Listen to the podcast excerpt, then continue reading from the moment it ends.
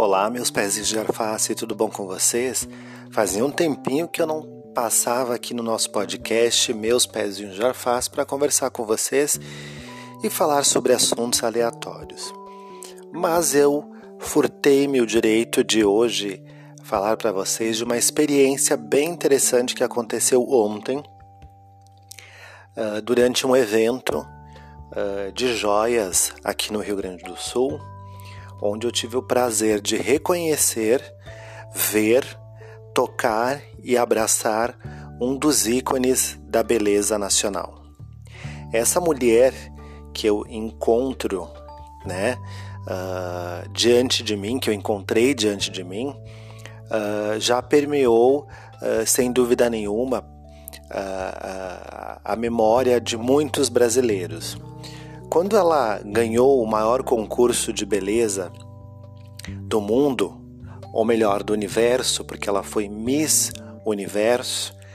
ela foi Miss Porto Alegre, ela foi Miss Rio Grande do Sul, foi Miss Brasil e Miss Universo. Ah, quando ela ganhou esse concurso, obviamente eu não havia nascido, mas muitos anos depois ainda existia uma aura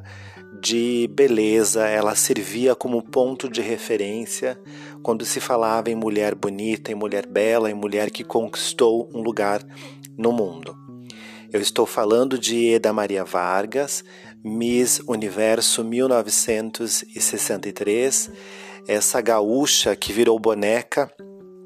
quando a, a, uma fabricante de brinquedos muito conhecida, se não me engano a Estrela, resolveu lançar então a boneca Miss Universo, a gauchinha Miss Universo, como ela era chamada, né? a nossa gauchinha que ganhou o concurso de Miss Universo em 63. E a partir dali, muitas mulheres tornaram-se referências de beleza, mas Ieda sempre estava ah, alcunhada por trás quando queríamos lembrar os momentos áureos desse concurso, que anos depois, já na década de 70, teríamos uma outra Miss Universo brasileira, que foi Marta Vasconcelos, né? Mas Ieda foi a primeira brasileira a conquistar o título universal de beleza. E, claro, viveu os seus momentos maravilhosos nos Estados Unidos, enquanto empunhava o seu cetro de Miss Universo e tinha sob a sua, sobre a sua cabeça a coroa máxima da beleza universal. E encontrá-la ontem, num momento tão fugaz, num restaurante, e quando eu a conheci, eu não tive, uh, e eu não, normalmente não faço isso, mas eu não tive como não pronunciar, né? Então eu não acreditava no que os meus olhos estavam vendo e falei em voz alta isso, e ela prontamente veio e me abraçou e fez questão de levantar os óculos escuros para que eu ainda olhasse aqueles olhos lindos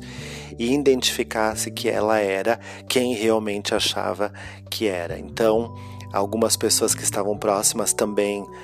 a reconheceram, enfim, nas suas descrições, e muita gente nem, nem sequer sabia do que eu estava falando. Mas uh, quando a gente encontra pessoas que fazem parte de uma história que dá certo, de um país que já teve orgulho, de uma mulher que trouxe um título para o Brasil inédito, foi a primeira a conquistar esse título universal, a gente percebe que tem muita gente ao longo da jornada das nossas vidas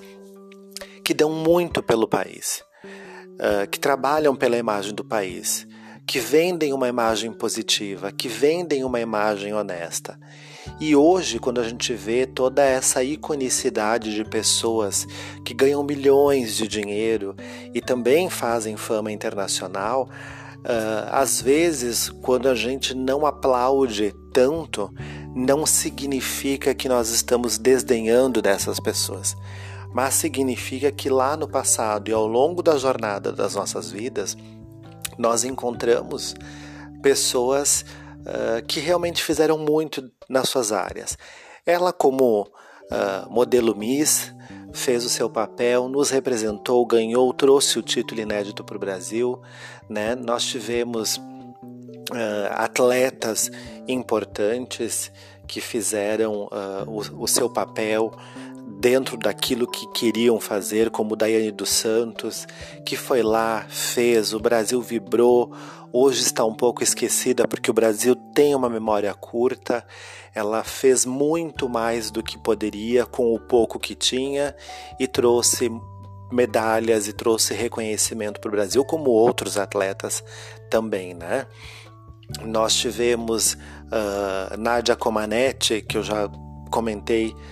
em épocas que eu tinha um blog, enfim, e tudo mais, que foi né, essa, essa ucraniana famosa, uh, nota 10, em todos os aparelhos em que participou nos Jogos Olímpicos, né, no, no finalzinho dos anos 60 para os anos 70, uh, no, enfim, a década de 70 foi tomada pela Saura, Nadia Comaneci e anos 80 ainda ela, ela, ela era ícone maior dos Jogos Olímpicos e sem participação de outros, né, não uh, esporte coletivo, como futebol, como vôlei, enfim, tudo mais. Até hoje, quando se fala em Nadia Comaneci, a gente sabe disso. Mas falando em brasileiros, a gente teve Marta Rocha, que antecedeu Ieda Maria Vargas e que foi lá também, ficou em segundo lugar, mas tornou-se o segundo lugar mais aclamado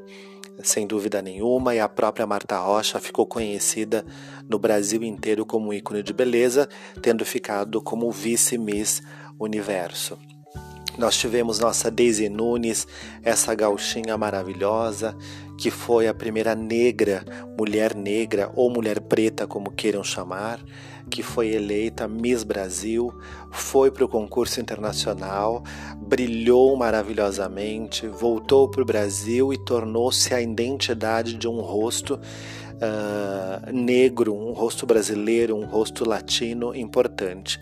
Talvez a própria Daisy não saiba a importância ou não sinta a importância do que ela foi na memória afetiva de todos nós. E assim nós temos Fernanda Montenegro dentro da, da parte teatral e televisiva, como Natália Timber, que eu já falei a respeito disso em um momento também, que é uma das atrizes que precisa ser aplaudida constantemente, né? sem dúvida nenhuma, a própria Irene Ravache, que são atrizes que ainda estão vivas e fazem a gente sentir uh, que o trabalho muito bem feito, as coisas muito bem feitas, realmente têm um grande valor. Nós poderíamos falar de Cacilda Becker, que foi atriz de cinema e teatro, que foi esposa do gaúcho Valmor Chagas, que é um ator também de grande importância dentro da história nacional, e assim eu poderia citar vários nomes, como poetas, como escritores. Nossa Elis Regina, gaúcha, cantora, a maior de todo esse país, ela ainda representa através da sua voz, das suas polêmicas, da sua força em lutar pelos seus direitos, algo que hoje se perdeu. Hoje, ah, falsamente, os artistas da, da novíssima geração lutam por causas extremamente óbvias e causas que movimentem muito mais a internet, o Twitter, o Instagram, não são as causas verdadeiras que motivam os corações humanos brasileiros em prol de algo que realmente vale a pena. E falo isso porque essas pessoas que eu acabei de citar, como Tônia Carreiro, né, Norma Bengel e a própria Elis Regina, Rita Lee, algumas outras pessoas, viveram os períodos da ditadura onde a luta era por uma sobrevivência digna e lutar por um país com uma liberdade. Essa liberdade que hoje a gente tem ela aqui e ali uh, lutada por essas pessoas. A gente extrapolou o caminho da liberdade, mas uh, acredito que a gente ainda tenha que aplaudir muita gente que foi ontem e que ainda está conosco hoje. Ieda Maria Vargas, sem dúvida nenhuma, realizou um sonho de eu ter abraçado e ter tido momentos simples e sinceros com uma Miss Universo que foi orgulho nacional.